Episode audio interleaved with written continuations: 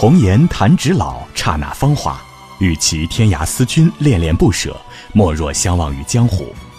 武侠小说的魅力，除了江湖侠客的豪情壮志，更为吸引人的就是其中神仙眷侣、痴男怨女分分合合的爱恨交织。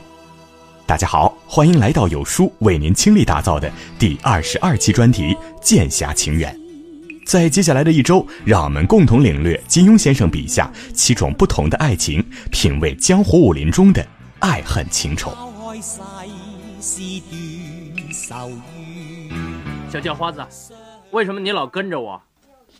为什么你要避开我？我钱花光了。哈，刚才我们那顿饭吃了三十多两银子。那我下次就吃二十多两的菜好喽。那。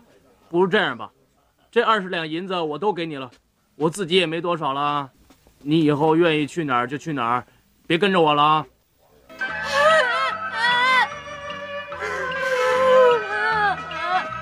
小叫花子，你为什么哭啊？你们个个都不喜欢我，我爹不爱我，连你都不理我。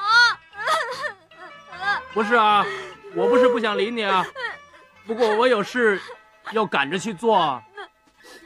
那你真的肯理我了？呃，不是啊，啊，不如这样吧，等我把事办完了，回来再陪你玩啊。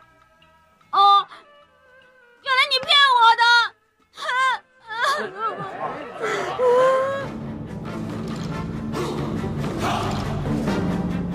我愿陪你红颜白发，此生深情至死不渝。依稀往梦似曾见。心底波澜现，射雕引弓塞外奔驰，笑傲此生无厌倦。小时候，在很长的一段时间里，一首《铁血丹心》响彻大街小巷。一曲伎中，随着郭靖在一轮明月下弯弓射大雕的矫健身影淡出，男女老少们迫不及待地进入了那个有情有义的江湖，看一场成年人的童话。《射雕英雄传》是我的武侠小说启蒙，从此一发不可收拾，开卷有益。从郭靖和黄蓉的射雕情缘开始，领略了杨过和小龙女惊世骇俗的十六年约定，萧峰和阿朱塞上牛羊空许愿的锥心痛楚，令狐冲和任盈盈笑傲江湖的自由不羁，还有张无忌和赵敏四美同舟暧昧迷离，多么遗憾，多么复杂。比起来，郭靖和黄蓉的故事稍显平淡。但是金庸老爷子最爱这一对儿，偏心的让他们顺顺利利、明明朗朗，仿佛没费什么劲儿就结婚生子了。小时候不以为然，郭靖那傻小子凭啥就得到一个俏黄蓉？难道是上辈子拯救了银河系？后来在红尘中打滚，吃了苦头，才发现，小说是小说，人生是人生。曾经向往的复杂，在现实中变成狗血；欣赏的遗憾，但无法承担的追悔莫及。原来像郭靖和黄蓉一般的单纯感情，才是有情人的福分。其实他们并没有阻碍，只是这两个人善于化复杂为简单，凭一颗赤子之心，该傻的时候傻，该聪明的时候聪明。在真爱面前，一个人会变傻。郭靖和黄蓉相遇时，一个是刁钻的白富美少女，一个是憨厚的贫寒少年。论出身家世，黄药师是纵横四海的一代宗师，郭靖的父母是路人甲，师傅江南七怪不过是地方一霸而已，上不了高端武学的台面。论个人能力，黄蓉虽不用功，但是一分黄药师的真传已经让人惊艳。落英神剑掌使出来像模像样。郭靖费了十年的劲儿，连师傅二三流的武功也没学全。论智商，黄蓉聪明的惊天地泣鬼神，谈吐隽雅，见识渊博；郭靖憨憨的模样，有点呆头呆脑，直到四岁才会说话，跟洪七公学一招，给骂了六次蠢，说他可真是笨到了姥姥家。论个性，一个刁钻古怪，一个温厚大气，一个藐视礼法，一个中规中矩。这两个人之间是天和地、冰与火、鱼只能仰望飞鸟的距离。生活里聪明版的郭靖们会因为奇大非偶而放弃，黄蓉们用正常智商想想，就会担心穷小子另有企图，于是把感情扼杀在萌芽之中。可是啊，郭靖和黄蓉都够傻，不通世事，一派天真，只要喜欢就在一起，什么背景都是浮云。他们身边有阅历的人当然都反对，江南七怪认为黄蓉是离经叛道的妖女。当误会黄药师杀了自己的师弟师妹后，大师傅柯镇恶更是恨黄蓉入骨。另一边，黄药师是何等的风流倜傥、恃才傲物的人物，看到呆头鹅一样的郭靖，不免心生嫌恶。如果没有郭靖、黄蓉傻乎乎的坚持，他们就会成为无数被长辈拆散情侣中的一对儿，余生都在猜想：如果当初不分开，又会怎么样？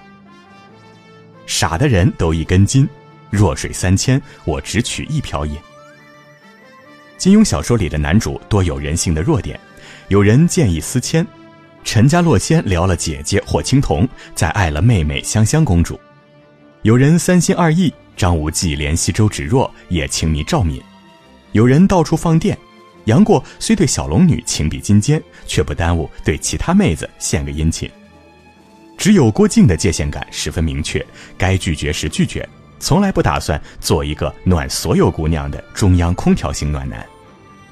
对指腹为婚的孤女穆念慈联系一下故人之后，温柔点儿本无可非议。郭靖却不假辞色，非常干脆地表明立场：我也不娶这位姑娘。对青梅竹马的华筝公主成吉思汗的亲闺女，他坦坦荡荡的以兄妹之情相待；对金刀驸马的身份毫无留恋。我不能没有蓉儿，蓉儿也不能没有我。郭靖的话如其人，平淡中蕴深情，所以黄蓉对他深信不疑，而他自己也是五二代欧阳克的痴心追逐如粪土。在感情里，少的是像郭靖和黄蓉一样一根筋的傻子，多的是善于审时度势的聪明人。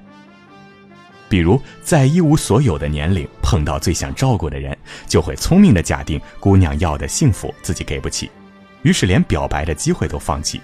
最后错过，才发现姑娘要的幸福就是在一起。比如谈一场熬人的异地恋，明明那么喜欢，还是宁肯分手，也不为了一个人搬去一个城市换一份工作，聪明的及时止损。其实都是爱的不够，爱的够，聪明人如黄蓉就会变傻，傻人如郭靖就会更加痴。三十岁以后才明白，就像郭靖和黄蓉一样，两个人一起傻有多幸福。少了痴和傻，爱不起来；爱了后不够聪明，也难以善终。郭靖和黄蓉小小年纪，在情爱上却大有智慧。他们明白人品最重要，要对我好，对人也好。当黄蓉女扮男装，化为一个衣衫褴褛、身材瘦削的小叫花时，郭靖依然倾心相待，那是真正的善良。两人的第一顿饭吃得痛快，郭靖心下不胜之喜，花了十九两白银的巨资也毫不在意。看到黄蓉怕冷，马上脱下自己的貂裘，双手奉上，又二话不说分享了四锭黄金中的两锭，最后连世上奇珍的汗血宝马也给了刚认识的小兄弟。从此多番出生入死，为了爱人，他们可以连命都不要。看一个人的人品，要看他的格局和情怀。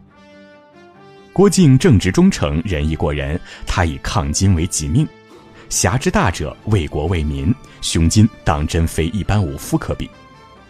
蓉儿呢，她虽然刁钻古怪，却心地纯真，嫉恶如仇。她曾是一个江南柳枝底下的一只燕儿，调皮贪玩。黑道白道都不买账，却能临危受命接下丐帮帮主这个十分艰难、大为本性的棘手活儿，只为了不负师傅洪七公所托。他无拘无束地做闲云野鹤，对名利权势一概不关心，只是依然胸怀天下苍生，在大是大非面前毫不含糊。两人看似生活情趣不一，其实三观高度一致，人品同样高尚。郭靖和黄蓉的大智慧还表现在激情恋爱时，不忘共同成长。他俩刚刚出道时是不太能打的江湖小白，谁知傻人有傻福，遇上洪七公，从此开始了一段学武之人梦寐以求的奇缘。黄蓉变着法的做菜，让资深吃货洪七公欲罢不能，教了郭靖一招又一招的降龙十八掌。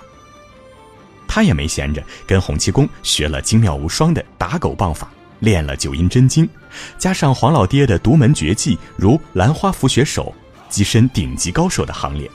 郭靖武功天下无敌，他紧跟其后。最美的一个片段是人到中年，他俩运气长啸，约战李莫愁。两人的笑声交织在一起，就如一只大鹏和一只小鸟并肩齐飞。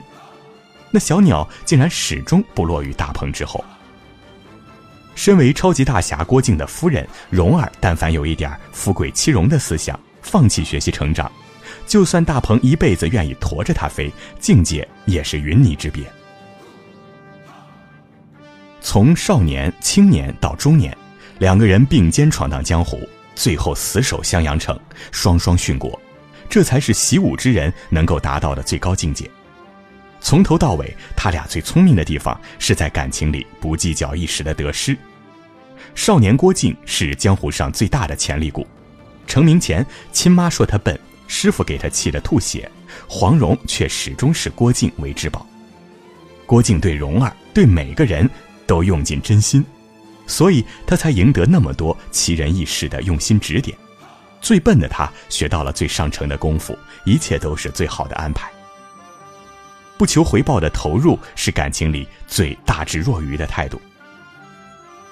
靖哥哥不完美，蓉儿不完美，但是当靖哥哥遇上蓉儿，爱情完美了。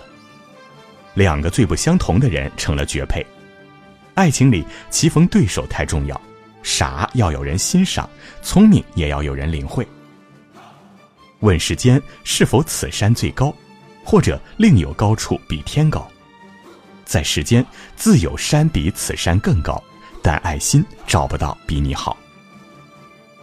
世间始终你好，愿你能遇上一个为你变傻的人，同时努力为他或她做一个聪明人。金哥哥。蓉儿，你，你不要碰我！蓉儿，你来干什么？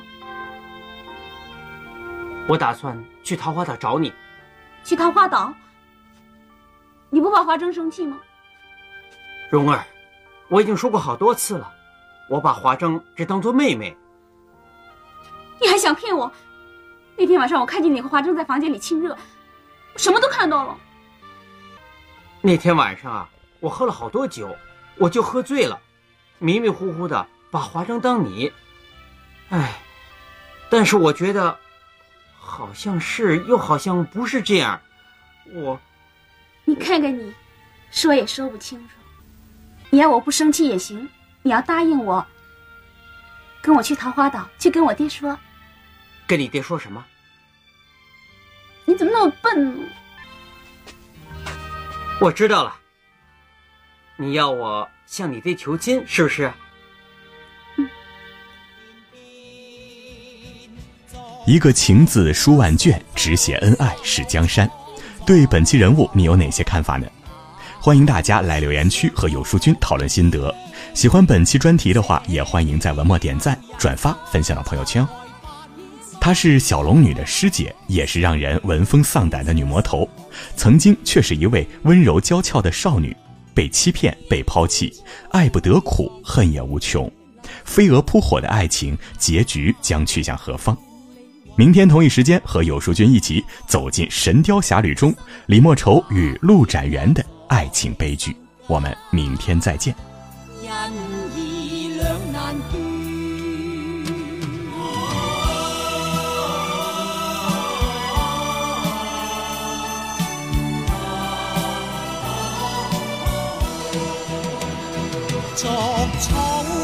四方，沙漠苍茫，那巨树上扑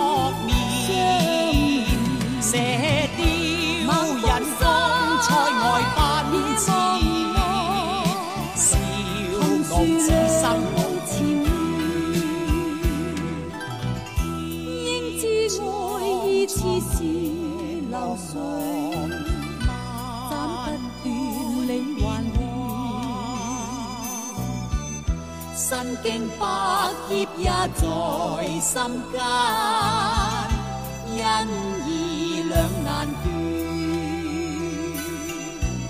身经百劫也在心间，恩义两难断。